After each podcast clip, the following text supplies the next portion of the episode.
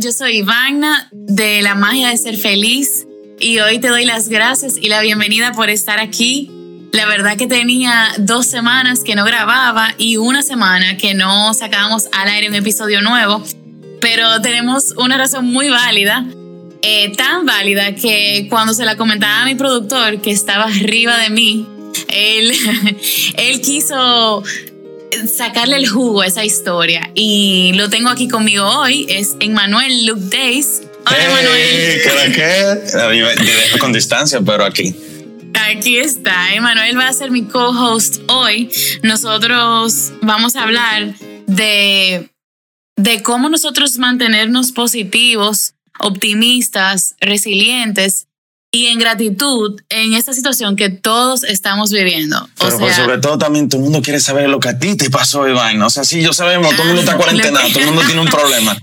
Pero la historia real de este podcast es para saber qué fue lo que te pasó, porque, o sea, todo el mundo estaba escribiéndote sobre los 300 y pico de comentarios, sobre los 900 y pico de likes en una foto que tú subiste los otros días, que esa es la razón por la cual tú dejaste de grabar. Sí. fue, eh, mira, te digo que fue, la verdad que fue uno de los días más intensos y más complejos de mi vida. Eh, pero más bonitos de mi vida. ¿Tú sabes por qué? Porque fue como que Ah, Ivana, tú hablas de felicidad. Ah, Ivana, tú enseñas a la gente a ser feliz. Ok, vamos a pasarte un examen. Dice un examen de, lo que es resistencia y, y aguantar en general. Ajá, ajá. Entonces, ¿tú te acuerdas? Y yo creo que lo había comentado en algunos episodios antes, que yo estaba viviendo en Michigan, que en el 2018 yo me había ido por... Hacer tu PhD, ¿verdad? Hacer mi PhD y me fui con una posición de investigación chulísima que yo amo. Y con todo este tema del coronavirus, la semana pasada, el viernes, día 20 de marzo, Día Internacional de la Felicidad, valga la pena aclarar. Ese, mismo día era el Día de la Felicidad. Ese mismo día. Ese mismo día yo me levanto. Por alguna razón, tú sabes que ese día yo me levanté un poquito triste. Y yo tenía una reunión a las 9 y yo le dije a la muchacha con la que yo tenía una reunión, bueno, es Ángela, Liriano, nosotros hacemos muchos proyectos juntos. Yo dije, Ángela, tú sabes que hoy yo estoy como down, yo no quiero tener esta reunión. Y ella, mira muchacha, párate, vamos a tener la reunión, ponte bonita y vamos a vernos. Y tuvimos una reunión súper productiva y terminamos como a las 10 de la mañana y no pasó ni media hora y me llama el que es mi jefe en la universidad. Ajá. Y es muy raro porque yo usualmente lo veo y no voy y él nunca me llama. Y él me llama y lo que me dice es, mira, va a salir una noticia pública en unas horas y yo quiero hablar contigo antes de que tú te enteres por ahí. Y mira, Emanuel, a mí nunca me han votado un trabajo. o nunca me habían. A mí nunca me habían votado un trabajo en mi vida entera. Pero cuando ese hombre me llamó y me dijo eso, ya yo sabía que esa noticia no era buena. Pero entonces tú lo presentías.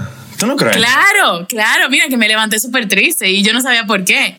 y lo grande, Emanuel, que la noche antes eh, yo me acuerdo tirándome en mi cama y yo, algo dentro de mí me dijo como que, de verdad, de verdad, yo estoy over this, como que yo estoy cansada del frío, yo así como que me acoté antes de dormir, oré y dije, de verdad, de verdad, como que mi cuerpo está aquí, pero mi alma no. Yo con todo mi ánimo le escribí a mi mamá y que, mami, mi jefe me llamó y me dijo esto, voy lista para lo que sea, estoy segura que nos van a cancelar a todito. Porque tú venías para Santo Domingo. No, no, que yo. No, yo me voy allá. No, pero cuando tú llamas a tu mamá que tú le dices eso, era porque tú estabas ready para lo que sea, ¿no? Ah, ready para lo que sea, pero yo sabía que yo no iba para allá. Ah, ok, ok, ok, Ajá, ajá. Eh, incluso con todo el tema del coronavirus, mi hermana que vive en Nueva York me había dicho unas semanas antes, me voy para Santo Domingo, vámonos. Y mi papá me había llamado muchísimo, ven para acá, ven para acá. Y yo decía, no, si van a hacer un lockdown, yo prefiero estar lock adentro que lock afuera porque yo me tengo que graduar. yo me tengo que graduar. Claro. Entonces, eh, nada, eh, yo voy a la oficina. Cuando llego, está todo el mundo en el piso llorando. O sea, es como si pasara una tragedia. Y mire, Manuel, fue tan así que yo entro al piso y yo veo a todo el mundo llorando. Y yo me sentí un poquito tan abrumada y sin fuerza que yo hice así de media vuelta. Salí, fui al baño, respiré, me miré en el espejo y yo dije, ok, Ivana, tú puedes con lo que sea que vaya a pasar. Y después entonces volví a entrar a la oficina y ahí entonces me dieron la noticia a todos los que teníamos la posición de, de estudiante eh, de investigación nos terminaron los contratos. O sea, y básicamente mandaron a más de 400 estudiantes para su casa.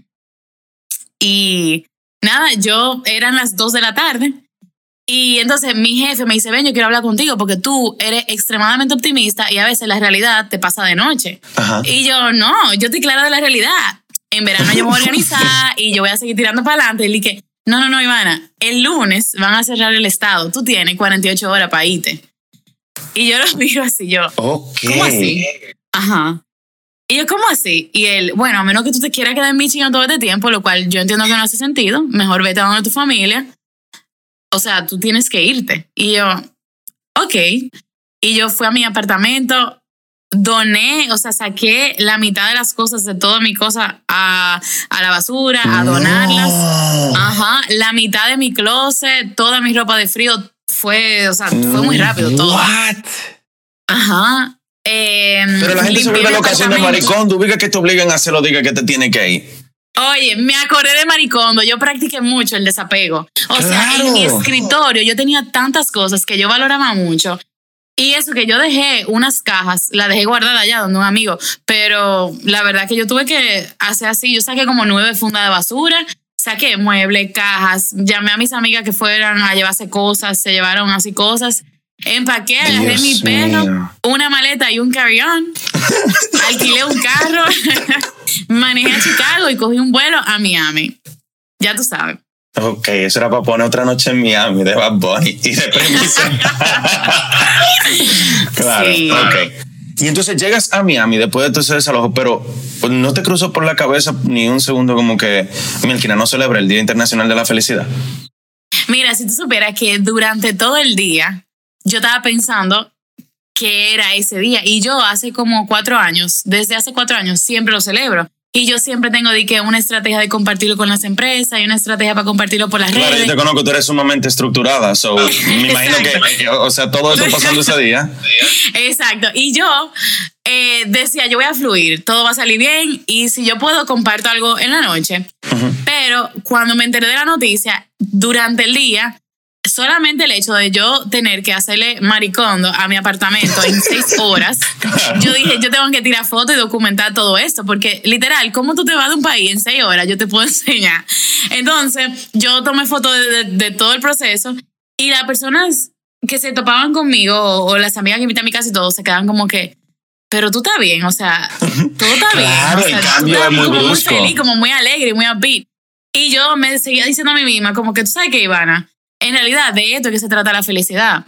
Qué bueno que hoy es el Día de la Felicidad, porque es que felicidad no es celebrar con los amigos, felicidad no es sentir alegría y celebrar, felicidad no es solamente eso, felicidad es que cuando tú te encuentras con un inconveniente, cuando los planes no salen como tú quieres, cuando tú todo lo que tú sueñas y todo lo que tú pensabas se viene abajo, cuando la vida te da sorpresas, o te tumba al piso.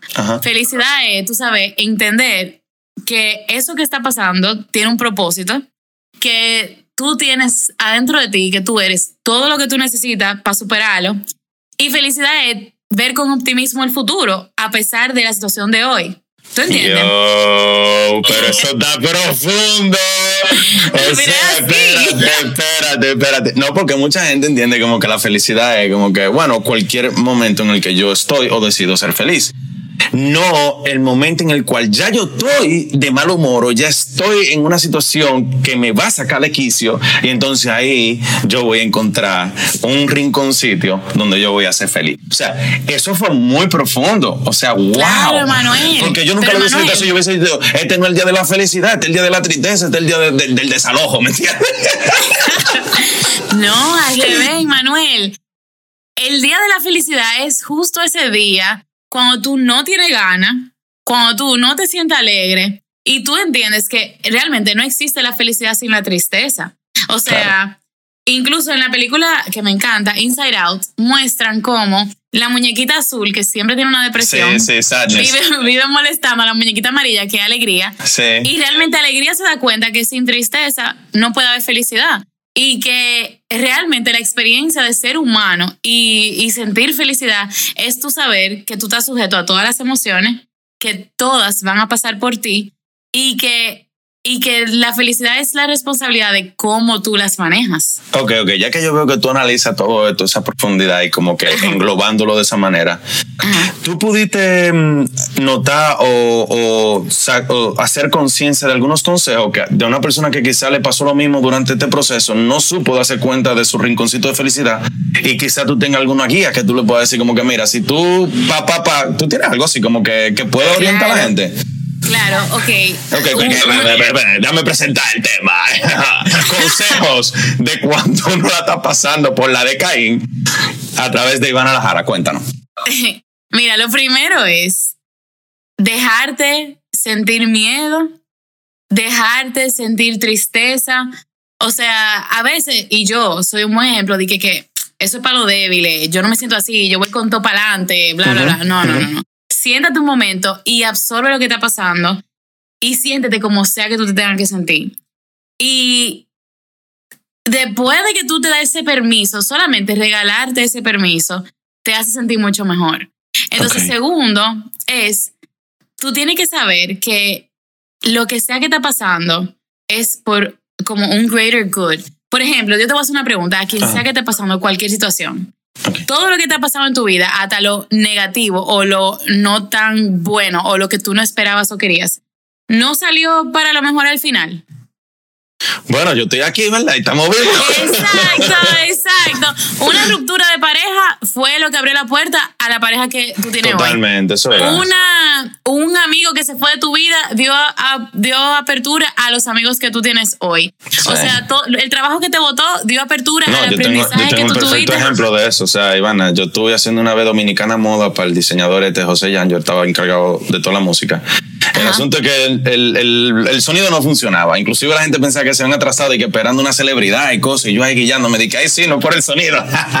el punto es que yo también me metí en la piscina, tú sabes el restaurante que está ahí en la zona colonial, Lulu, ¿verdad? El que está en la esquina. Ahí. Bueno, ahí ellos tienen como una fuentecita, como unos mini laguitos con peces. Yo terminé parado ahí, en el medio de eso, porque yo corriendo en una meca ahí delante de todo el mundazo. Y yo juro que yo me pasado la vergüenza más grande de mi vida. Pero en realidad, ese día me vio Roberto Cavada haciendo ese sonido en vivo para José Yan. Y a partir de ahí me contrató un año y pico para hacerle un show. O sea, que es verdad lo que tú dices. Imagínate, tú ves, si tú te sientas en ese momento que tú te di que mi vida se está viniendo abajo, siéntate en todas las otras veces que tu vida se ha venido abajo y el gran aprendizaje que fue o la gran oportunidad que fue, y tú vas a decir, tú sabes qué, yo no lo veo hoy, pero en un futuro yo voy a ver como esto fue lo mejor que me pudo haber pasado en mi vida. Y mientras más oscura la situación y mientras más difícil de pasar y mientras más dolor tú te permitas sentir, más grande el aprendizaje, más bonita va a ser la oportunidad. Y es como, imagínate un objeto que mientras más grande es, más grande es su sombra. Pero asimismo es más grande su luz. Entonces, realmente, si tú entiendes eso en ese momento, eso te da como fuerza y ánimo de seguir. Entonces, ¿tú oh, sabes Yo no sé ahora mismo, pero yo no tengo que saber ahora mismo vamos que en par de años yo voy a saber por qué esto fue lo mejor que me pasó en mi vida. Y tú sigues. Ok, ok, ok, ok. ¿Tú, tienes algún otro consejo más? Porque te tengo otra pregunta dura de, en base a eso que... Bueno, bueno el, el, el, quizá el tercer consejo que yo diera, estando en ese momento es, oye, no sé ni siquiera cómo ponerlo, pero es como en la línea de sé amor. ¿Qué pasa? Cuando nosotros damos un momento así, queremos destruir todo lo que nos rodea, queremos hablarle mal a todo el mundo. Eso te iba a decir, pónmelo como a los niños, ¿qué es ser amor? Bueno, ser amor es tú eh, tratar de una manera al otro como que él no tiene la culpa, porque realmente él no la tiene, pero cuando nosotros estamos en esas oh. situaciones, nosotros queremos andar, mm, tú sabes, descargándonos en todo el mundo, mandando la porra a todo el mundo. me pasa. Exacto, es, natural, es natural. Sí, a veces Cuando me pena con mi esposa que yo le digo que, sorry, en verdad tú no tienes que ver con eso. Exacto, pero hay que tener mucha conciencia para entender eso en ese momento, tú sabes. Cuando tú estás ahí, tú lo que quieres es tragarte a todo el mundo, hablarle mal a todo el mundo, mandar la porra a todo el mundo. Claro, poner a todo el mundo a sentirse como tú te sientes. Exactamente, exactamente. Entonces, esa sería como la tercera parte, ser amor. Y primero, ¿tú sabes qué? Primero contigo, porque la manera en que yo te trato así Oye, la manera en que yo te trato a ti así en ese momento, yo me estoy tratando peor a mí mismo. Yo lo más seguro me estoy diciendo, tú eres un fracasado, que me pasó. ¿Sabes lo que me dije ese día? diablo, si tú hubieras sido buena en tu trabajo, ¿verdad? Y no te votan. Mentira, Manuel, votaron más de 400 gente. Sí, yo me lo dije. Yo me lo dije y me caché diciéndomelo. Y me caché y me dije, ¿sabes qué, Ivana? No, tu jefe te lo dijo llorando. Tú sabes que, Ivana, no, esto es lo que tú no te estás dando cuenta, pero una oportunidad para el futuro. Pero yo en un momento me lo dije, me dije, diablo, si tú hubieras sido buena, no te votan. Y yo tengo esa creencia, pero me di cuenta que no. Entonces, si yo me empiezo a hablar bonito a mí, a darme amor a mí, puedo hacerlo con los demás. Tú sabes que yo empecé, de cuando tú empezaste a hablar de eso, de que la felicidad se encuentra y de que uno en, los momentos, yo me acuerdo que nos sentamos a hablar al principio de, de cuando arrancamos el podcast tú coachándome a mí. Entonces, eh, parte de eso hizo me cuenta que es verdad que todo es que en el momento de que uno reconoce el, el, el, el pique, vamos a poner así porque estamos en República Dominicana, de que uno reconoce esa angustia, pues uno puede automáticamente decir, espérate, ya yo sé que eso está ahí, déjame buscar los métodos de Ivana para solucionarla. Pero la pregunta que te iba a hacer, que ahorita era... Ok, tú dices, como lo que me pasó con lo de Dominicana Moda, yo encontré, gracias a Dios, otro trabajo que me, me, dio fruto por un año. Pero tú, en este caso, ¿qué tú encontraste cuando te sacaron del trabajo, cuando te sacaron de tu apartamento, te sacaron de tu universidad? Porque hasta nuevo aviso, tú te ibas a graduar en diciembre y yo creo que ya tú no lo vas a lograr en diciembre, ¿verdad que no? Por lo menos un mes atrasado va a estar. Entonces, ¿qué positivo tú le ves a la situación, Ivana? Yo me estoy volviendo loco por saber. Eh, Emanuel, es que lo que yo tengo que aceptar es que yo no tengo que saber hoy. Yo no tengo que saber hoy. Yo tengo que confiar y jugar mi rol hoy y hacer lo mejor con lo que yo tenga. Pero tú sabes que si yo descubro en un año que, wow, resulta que ese día, entonces seis meses después, cuando yo estaba en Miami, o tú sabes que, o sea, yo hoy no tengo, yo hoy no sé la respuesta y no la tengo que saber y yo siento paz con eso. Esa es la verdad. ¿En serio? O sea, porque, porque, todo el mundo lo que va a decir que ah, y a mí que lo que me va a resultar es evidente, porque está la historia de estos tigres, pero y lo mío. Pero qué bueno que tú esa respuesta, porque verdad, muchas veces la gente quiere una respuesta inmediata. Y yo, yo voy a decir, yo, yo creo que toda la cosa bajo la tierra toman su tiempo, ¿verdad? Como que hoy en día tenemos una generación donde gracias a Dios el, el, mensaje principal de todo lo que está pasando en el mundo para mí del coronavirus es como que, yo, tómalo con calma. Entonces, eh, creo que eso es muy importante donde tú estás ahora mismo, porque es donde mucha gente está ahora mismo. donde y Emanuel. Ajá. dime, No, dime tú, dime tú, que tú eres, tú eres bueno, que, que, que, te iba a decir, te iba a decir que no significa, Manuel, que yo desde el sábado que llegué aquí no he llorado todos los días. Yo he llorado todos los días a mí me ha dado mucha náusea todos los días. Claro, Manuel, porque yo tengo mucho miedo y, yo tengo mucha tristeza. Y yo a cada segundo, hasta que me acuerdo de que, mierda, yo tenía un pin de cuando yo fui a Colombia y parece que lo boté porque no está en mi maleta. O sea, yo tengo nostalgia. Eh, exacto. Yo, tengo nostalgia, yo tengo miedo. Y yo te digo que yo no sé qué va a pasar este semestre, yo no sé qué va a pasar en verano. ¿Eh? Ansiedad. ¿Te ha dado ansiedad? También, gracias a Dios. Yo, como he vivido con ansiedad mucho tiempo en mi vida, las he controlado un poquito mejor que, vamos a decir, la tristeza. Pero, pero la ansiedad la tengo como under control. Lo que, lo que no, lo que estoy dejándome sentir, si es la tristeza, si es el miedo, pero óyeme, con una fe y con una, o sea, con, con una fortaleza que yo digo, es que yo sé que si yo leo las historias de las personas que han logrado cosas hermosas con su vida, si yo leo las historias de las personas que han podido, oye, ser ejemplo para sus familias, para las personas cercanas y a través de su trabajo han podido cambiar el mundo, aunque el mundo sea literalmente una comunidad, son personas que han pasado tribulaciones, oye, peor que esta, esto es lo de menos, perder un trabajo, ¿Cuánta gente no ha perdido su trabajo en el último mes, en los últimos dos meses? Claro. Tener que ah, desalojarse de una casa, de un apartamento, ¿a cuánta gente no han perdido sus hogares? ¿Tú entiendes? Incluso aquí en la Florida, tú sabes que hay temas de huracanes y hay temas de... O sea, aquí hay mucha gente que yo le digo mi historia de ahora mismo, me dicen, ay, been there, done that. Entonces, yo, yo lo que estoy viviendo es como que si me levanté llorando, vivo mi tristeza, pero yo estoy segura de limpiarme mi lágrima, pararme y seguir. Hacer que a veces yo no estoy muy segura, porque yo tengo la universidad parada, tengo la empresa en transición, o sea, mira que el podcast tenía dos semanas que no te grababa. Claro, pero no, que te tuvimos que obligar prácticamente. Exacto, exacto. Pero no importa lo que sea, yo me estoy levantando, estoy dando lo mejor de mí y estoy haciendo lo mejor que yo puedo con lo que tengo. Eso te iba a decir, porque eh, yo relajando así que diga que te obligamos, pero hasta cierto punto mucha gente hubiese soltado todo y dice que tú sabes que yo que todo y vamos a reempezar desde cero. Yo soy fulana de tal y voy a arrancar como empleada, inclusive online o lo que sea, mil otra cosa. Pero tú no, tú decidiste seguir como con lo tuyo. So, ¿Qué viene? mejor que nunca. Oye, ¿por qué? te voy a preguntar qué viene. O sea, ya que tú no estás en lo de tu PhD, ¿a qué tú, dónde tú concentras tu energía cuando te quitan algo tan importante de tu vida? O sea, ¿cómo tú haces un, refocus de toda tu energía y todo tu empeño? ¿Cómo tú lo redireccionas eso? Ok, lo primero es que yo, aunque esté el PhD en pausa o en, vamos a decir, arena movediza, yo no he given up on it. O sea, yo no sé dónde, yo no sé cómo. El cómo ni siquiera es mi problema. Mi problema es el qué y por qué. Yo voy a hacer mi PhD. ¿Eh? Tú no lo vas a soltar, ni lo vas a soltar, ni, lo, ni no, a soltar. No, no, y oye esto, oye esto. Yo sé algo, yo sé algo y lo aplico en todo. Te lo voy a comentar ahora yo, Ivana, me encargo de mi qué y de mi cómo. O sea, ¿qué yo quiero? El PhD. Digo, de mi qué y mi por qué. Ah, ¿Qué yo quiero? Mi PhD. ¿Por qué yo lo quiero? Por todas estas razones. Ahora, el cómo y el cuándo, de eso se encarga papá Dios y el universo. Sí, ¿Cómo y cuándo? Yo no sé. Pero ese no es mi problema. Mi problema es el qué y por qué. Tú sabes. sí. Entonces, yo no he soltado mi PhD, pero estoy invirtiendo mis energías en, yo digo, ¿tú sabes qué?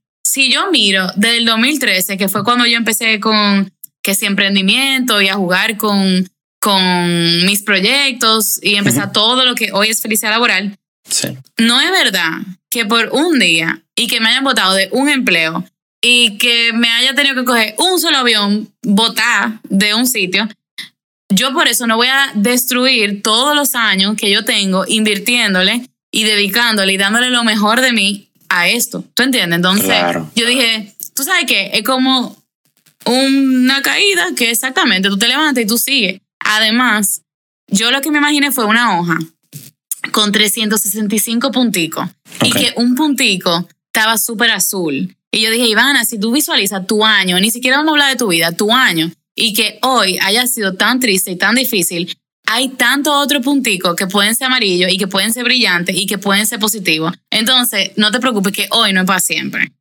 Wow, ok, eso es muy importante saber que el tiempo no es para siempre, tú también va a pasar.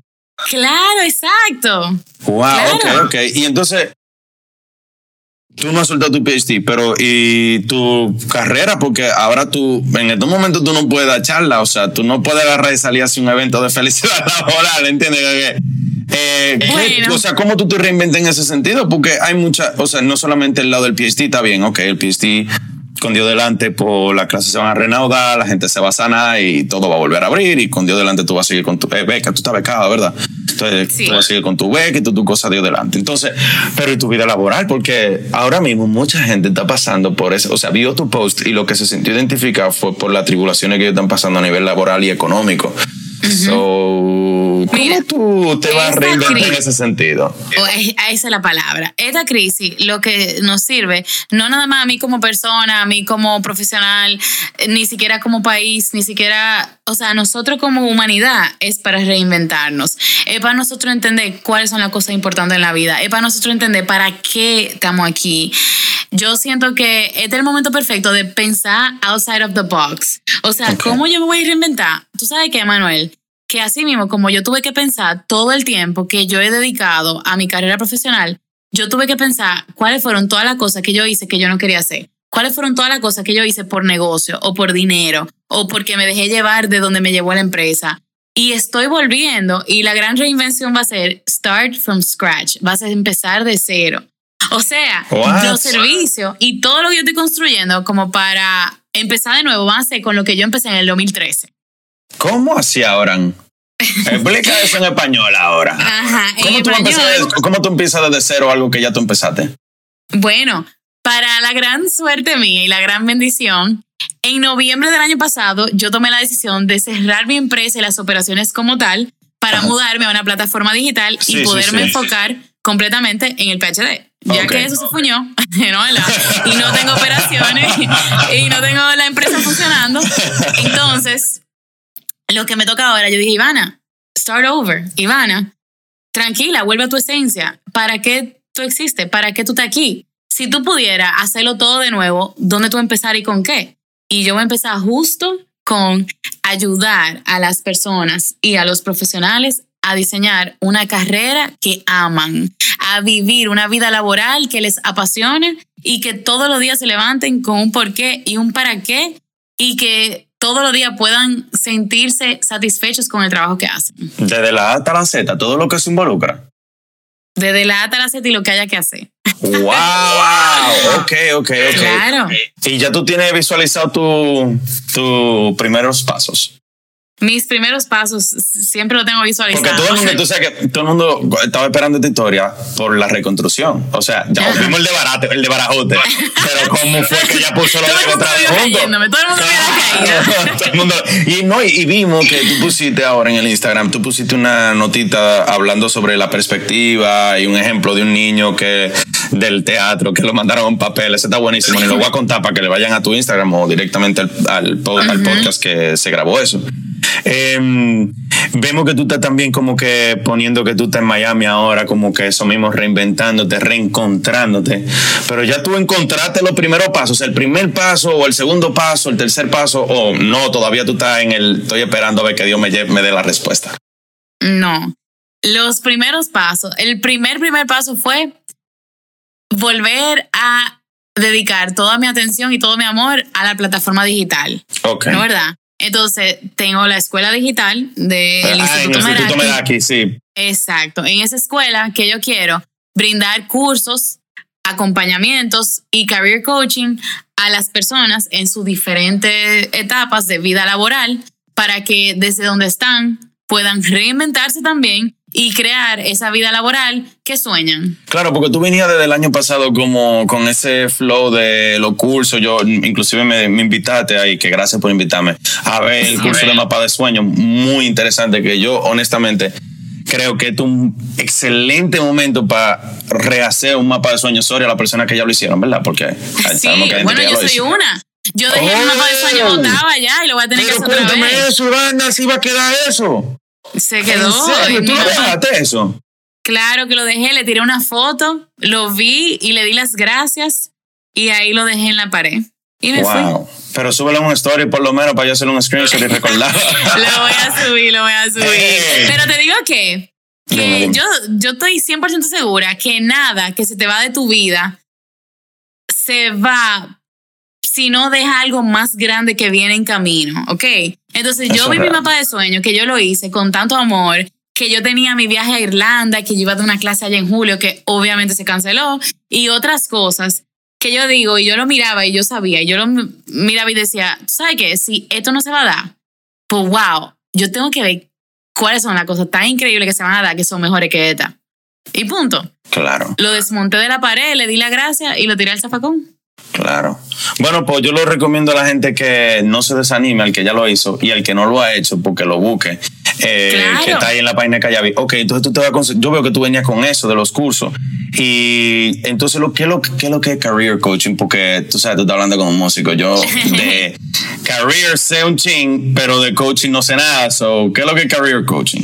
Ok, career coaching es un proceso de acompañamiento en tu crecimiento laboral. O sea, es un coach, que un coach es una persona que te acompaña, te educa, te motiva, te impulsa a tus siguientes niveles, ya sea personal o profesional, pero específicamente el career coaching es básicamente una gente que te acompaña a tomar las decisiones correctas y los pasos correctos para tú acercarte a lo que tú realmente quieres. Ok, entonces esto es como un step by step, o sea, yo voy y que te digo, Ivana, mira, yo estoy saliendo de la universidad y yo necesito ayuda del principio, como yo puedo ser una persona diga que ya yo tengo 10 años de experiencia y necesito ayuda para lo próximo que yo voy a hacer. Exactamente, en el career coaching y eh, en, en la ciencia de, de, del career coaching, las personas, tú tienes cuatro etapas. Por ejemplo, una persona así como tú dices, joven, está en la etapa de exploración. Quizá yo no tengo experiencia laboral o quizá estoy en mi primer año o segundo de experiencia laboral. A veces ni siquiera sé qué voy a estudiar de carrera o si me gusta lo que estoy haciendo. En la segunda etapa, yo lo que tengo es crecimiento, o sea, estoy en la industria que me gusta, quizás, y siendo muy afortunado en el puesto o en la trayectoria que me gusta, pero tengo que crecer. Em, luego, una tercera etapa son las personas que ya han crecido y han escalado, quizá tienen 10, 12 años de experiencia, pero les toca construir, o sea, cómo yo construyo el legado que yo quiero dejar. Y en una cuarta etapa son las personas que deciden reinventarse o redireccionar sus carreras profesionales. Por ejemplo, yo he trabajado con muchas, por ejemplo, mujeres que fueron amas de casas, quizá la mayor parte de su vida, y de repente quieren iniciar una trayectoria laboral o quieren diseñar una carrera profesional desde cero. Oh, claro, claro. Ok, ok. Qué interesante, en verdad. O sea, y todo esto tú lo puedes hacer por internet. Claro. De relajo, de relajo. Claro. Nosotros con la escuela, ¿qué vamos a hacer? Tú vas a tener cursos, recursos, eh, materiales que, por ejemplo, videos, material de trabajo, cuadernillo de trabajo y sesiones en vivo. O sea, yo desde Michigan hacía coaching uno a uno, así como nos podemos ver por Zoom, eh, por FaceTime, por la pantalla. Y entonces, a través de la plataforma de la Escuela de Callavi, tú vas a poder tener una asesoría personalizada, tener acceso a los recursos y los materiales que tú necesitas. Y realmente sí, Emanuel, el coronavirus vino para enseñarnos que no hay un negocio que sobreviva si no se mueve a lo digital. Eso es real, eso es verdad. No, y, lo que más hoy en día yo he estado viendo, la globalización, o sea, puede haber alguien en Miami que necesite de ti, puede haber alguien en Chicago, puede haber alguien aquí en Japón, en donde tú quieras, que necesite de ti. Entonces, eh, qué interesante que tú le hayas dado un revamp a tu vida. Mucha gente, como te digo, hubiese durado por lo menos uno o dos semanas más dando gritos, tú sabes, en la sí, del caso.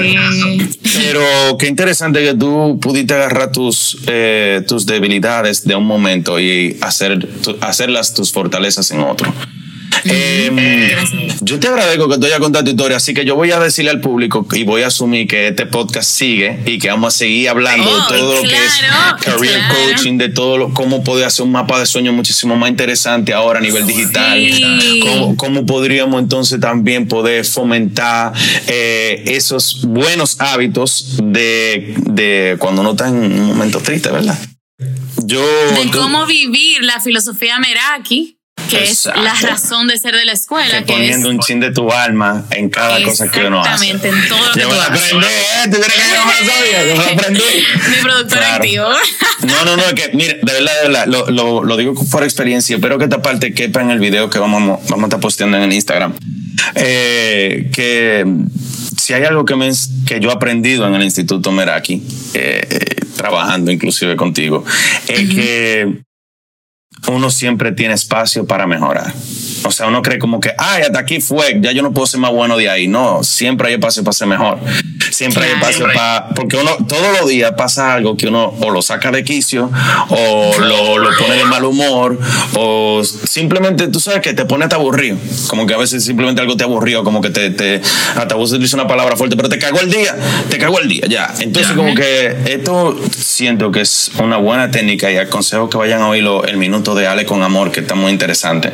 Eh, que ella habla mucho de eso, de cómo uno utiliza el amor para combatir este tipo de cosas que te pasaron. Y gracias por contarlo, porque tú nunca te había abierto, Iván. O sea, tú eres una persona sumamente tímida en este sentido del asunto personal. Soy introvertida. Pero ¿por qué? Mira que tema interesante, en verdad. Y eso, que no hemos hablado de tu pasado, ¿eh? tú tienes que tener muchísimos cuentos laborales y de gente y de cosas que te han hecho. Te voy a decir, dentro de lo humana que soy, yo, a mí, yo sufro mucho con el tema del miedo al rechazo y ser tan vulnerable como que, como a mí me encanta conectar con la gente y ser empática, la verdad es que yo trato de protegerme mucho de eso porque soy muy sensible a eso y yo he luchado mucho con eso, pero me di cuenta eh, y cuando compartí todo eso que me pasó el, el viernes, que yo dije, esto va más allá de mí. Y lo pude compartir y me di cuenta con toda la persona que me escribieron, toda la persona que me contaron sus historias, toda la persona que me llamaron, que me dieron apoyo. Bueno, te digo que hubo dos personas que hasta me preguntaron si necesitaba dinero y esa gente no me conocen. What?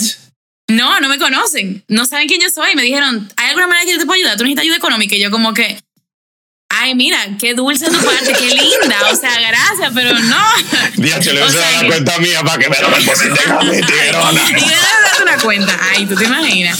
No, pero una muchacha, una muchacha que no me conoce. ¿tú Sí, sabes? sí. No, pero eso es muy lindo, en verdad, porque aunque no te conozcan, yo creo que tú, sin darte cuenta, has puesto muchas semillas en muchos lados y se han dado árboles muy lindos, han crecido ahí en esas personas. Así que Ay, yo espero que por favor estos podcasts tú los sigas haciendo así, reveladores. Ahí viene, ahí viene Ludwig. Oye, ¿cómo va? Claro, que lo hagas siga haciendo así reveladores y que lo, lo- el público te pueda seguir conociendo de esta manera, porque está bien, conocemos el lado inspiracional tuyo y que eh, de consejería, pero ese lado inspiracional viene muy vaqueado por experiencia que te ha pasado. Sí. Y la gente no sabe eso. Mucha gente cree que experiencia leída en un libro o experiencia que tú escuchaste de otro por ahí. No experiencia que a ti te ha pasado, pero yo, yo, ya que a ti no te gusta darte mucho bombo, te voy a dar, a a tu chin de bombo porque Iván ha trabajado aquí con el gobierno, Iván ha trabajado aquí con empresas privadas grandes, empresas privadas pequeñas. Tú lo dijiste, desde una señora del servicio hasta un gerente de un banco. O sea, no es solamente lo que tú lees en los libros. Tú también aplicas mucho lo que te pasa en tu día a Y día. es que ese es el trabajo con el ser humano. Es el trabajo con lo que hay dentro de nosotros, que es igualito en todos nosotros. A mí me, de verdad me encanta tu, tu nuevo flow. Me gusta que este Gracias. PhD eh, te dio eh, la, la falta de este PhD te ha dado el tiempo para tu abrirte a la gente y es. abrirte a nuevas oportunidades. Así que Ay, gracias, Manuel. Bueno, tengo un co-host muy activo. Lo voy a Ya pensar para el futuro porque tú me pones como muy en el medio. no, pero cuando viene a ver te tiro yo tu pregunta Capicúa. Grábalo conmigo aquí para que tú veas. Qué risa. Emanuel, gracias y gracias por empujarme un chiste a mi zona de confort para hacer este episodio. Gracias a todos los que nos esperaron esta semana. Sí. Eh, del- de lo más profundo de mi corazón, gracias a los que me escribieron y me preguntaron qué pasaba y que dónde estaba el episodio. Y nada, señores, nos vamos a seguir escuchando todas las semanas y ahora vamos a venir más fuerte, ¿no? ¿Verdad? Claro, digital. Oh, oh. Señores, gracias por escucharnos de nuevo y gracias por estar aquí y nos escuchamos la próxima semana.